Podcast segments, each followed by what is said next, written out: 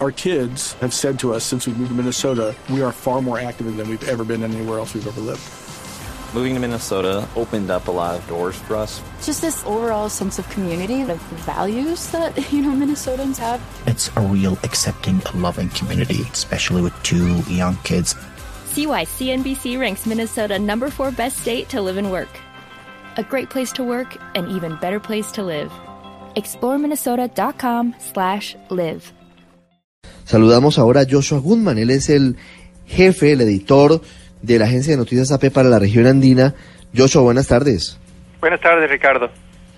Joshua, leí el artículo que usted eh, publicó en las últimas horas, muy interesante, sobre cómo el gobierno de Estados Unidos pudo haber perdido una oportunidad de oro para haber eh, captado la atención o para haber tenido un canal de comunicaciones directo con generales muy cercanos hoy a Nicolás Maduro. No hablamos de hoy ni de hace un mes, de hace varios años.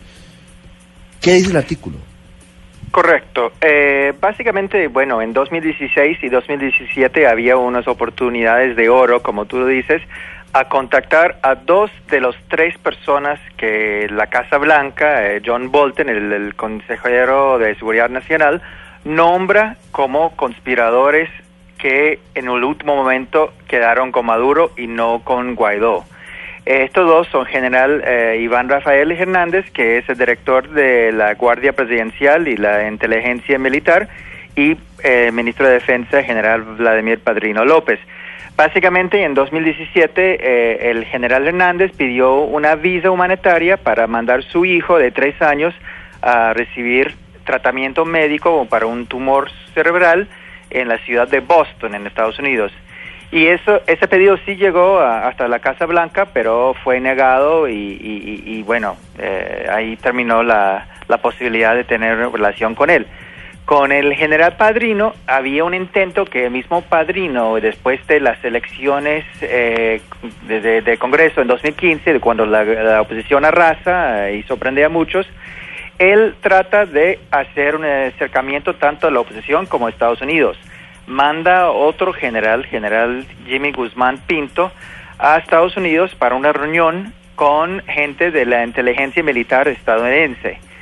Esta reunión fue amable, fue, fue cordial, pero cuando el general regresa, el enviado, digamos, regresa a Caracas, Estados Unidos corta la comunicación porque las dos personas que habían organizado esa reunión están nombrados, sapiados, digamos, en, en un programa de televisión.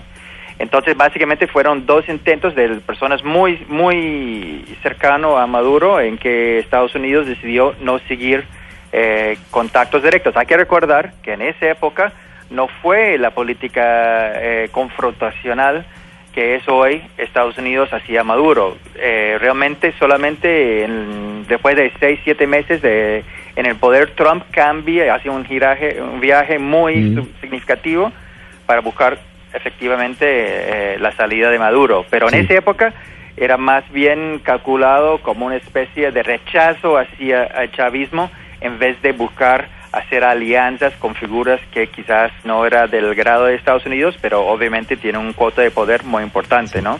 Queda una pregunta ahí, Joshua, y es si después de esto pudieron haber retomado los contactos con el general Iván Hernández Dala y con el general Padrino, porque han mencionado esos nombres como los integrantes de esa conspiración fallida de la Operación Libertad. Pero luego de lo que usted nos cuenta en la nota, no sé si sea tan sencillo que después de que le cierran la puerta a la familia del general Iván Hernández para que vayan a acompañar a su hijo a una cirugía por, por un tumor cerebral, y cuando al general Padrino le dicen prácticamente no nos interesa tener un contacto con usted, pues hoy puedan formar parte de, de unos contactos con Estados Unidos, ¿no? Queda la duda. Pues yo, yo calculo que seguramente podría haber intentado. Esa parte de la historia no sabemos, pero tanto tú como yo sabemos como periodistas que hay que cultivar la fuente. Y aquí había una oportunidad para cultivar esa fuente y, y, bueno, no, no, no, no, no tuvo mucho éxito. Que habrá contactos después, eso no lo sé. Eh, Estados Unidos dice que sí, pero la, la, la, verdad que no sé si esos contactos serán directos con Estados Unidos o era a través de la oposición quién sabe, pero bueno, eh, en algún momento me imagino que eh, a estas dos personas debería haber pasado eh, la, incógnita, ¿no? Si Estados Unidos era realmente confiable, porque obviamente cualquier persona que busca derrocar un presidente corre mucho riesgo. Sí, le preguntaba ahora a Carlos Sanabria, que está en la Plaza Francia de Altamira, que es nuestro enviado especial, ¿qué puede pasar?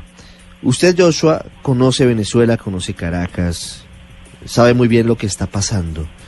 ¿Qué siente que puede pasar? Yo sé que, que, que es prácticamente ir a, a, las cartas o ir a la, a la bola de adivinar o ir a la pitoniza, pero, pero ¿cómo siente hoy las cosas en Venezuela? Mira, eh, es curioso porque esta última semana pasó de todo, pero no cambió nada. Con eso quiere decir, estamos en el mismo juego de tablas que estuvimos hace unos días.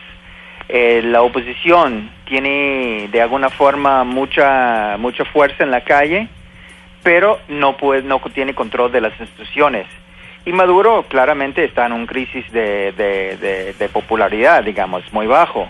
Y, y, imagino también preocupado por las propias fisuras internas. Pero ninguno tiene la fuerza suficiente para derrocar al otro, eso está claro ahí está para mí la incógnita de lo que va a hacer Estados Unidos, que tiene un juego, un papel preponderante en esa crisis y pues realmente está explorando diferentes opciones que pueden ser determinantes para el futuro. Pero en este momento eh, yo siento que como hay mucho, eh, está muy trancada todavía. Eh, coincido con Carlos que, bueno, la oposición va a intentar seguir siendo movilizado, pero va a ser difícil para ellos también, porque eh, la verdad que con Leopoldo López eh, en, en, el, la residencia del embajador de español, eso es un mensaje un poco desmoralizante para mucha gente. Sienten que, que si, si él estuviera tan confiado que van a triunfar, él estaría en la calle. En vez de estar en la calle el miércoles cuando hubo protestas masivas, estuvo bajo, eh, detrás de, la, de las paredes de la, de la residencia del embajador. Entonces, no es fácil para la oposición remontarse de nuevo después de lo que creo que por lo menos ahora se ve como una probable derrota moral. No quiere decir que más adelante no habrá oportunidad para ellos revivirse, pero en este momento yo siento como, como, como tiene mucho trabajo que hacer para remontar las fuerzas de mm. nuevo. Y para Maduro tampoco puede estar muy tranquilo, ¿no?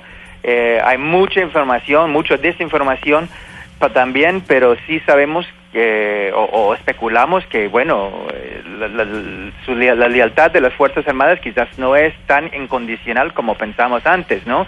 No hay que olvidarse, a pesar de que esos dos generales que mencionamos antes no, no se levantaron contra él, sí, el director del SEBIN está desaparecido y dejó en libertad a Leopoldo López. Eso en otro momento eso es una gran eh, deserción por parte de, de, del chavismo comparable solamente a la, salida de la fiscal Luis Ortega eh, cuando fue a Colombia.